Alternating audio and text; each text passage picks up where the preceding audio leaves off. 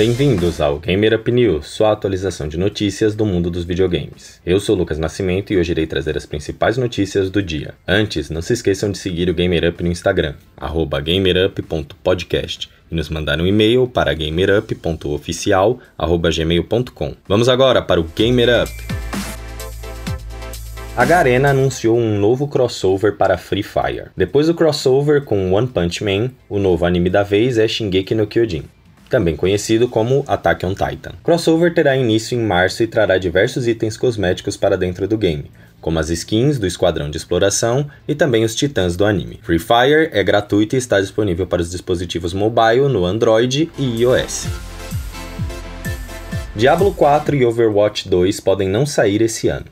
A informação veio de Geoff Keighley, que citou em seu Twitter que o relatório financeiro da Activision Blizzard não cita o lançamento dos dois games em 2021. O insider Daniel Ahmad veio um pouco depois para afirmar que Overwatch 2 será lançado em 2022. Resta esperar informações mais concretas da própria Blizzard. Vamos agora para os jogos gratuitos da Epic Games Store. Os jogos da semana são For the King e Metro Last Light Redux. Ambos os jogos podem ser adquiridos gratuitamente até 11 de fevereiro, às 13 horas, quando serão substituídos por Halcyon 6. Chegando ao final do nosso programa, vamos agora para os últimos lançamentos. Ontem, 4 de fevereiro, nós tivemos Blue Fire para Nintendo Switch e PC e Werewolf The Apocalypse Earthblood para Xbox One e Series, PlayStation 4 e 5 e PC.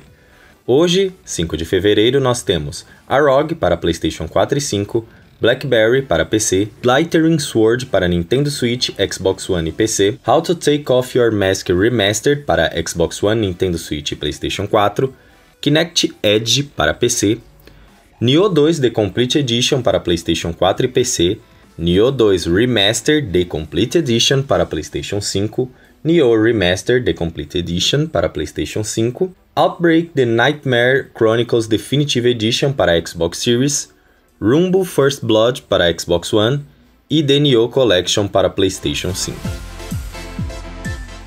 Esse foi o Gamer Up News 85. Se quiser que a gente traga mais notícias sobre algum jogo específico ou assunto, manda pra gente no Instagram ou no e-mail. Nosso contato tá aí na descrição. O Gamer Up sai toda manhã de terça a sexta, assim você já pode começar o seu dia atualizado com as principais notícias do mundo dos videogames. Muito obrigado pela sua audiência e até o próximo Gamer Up!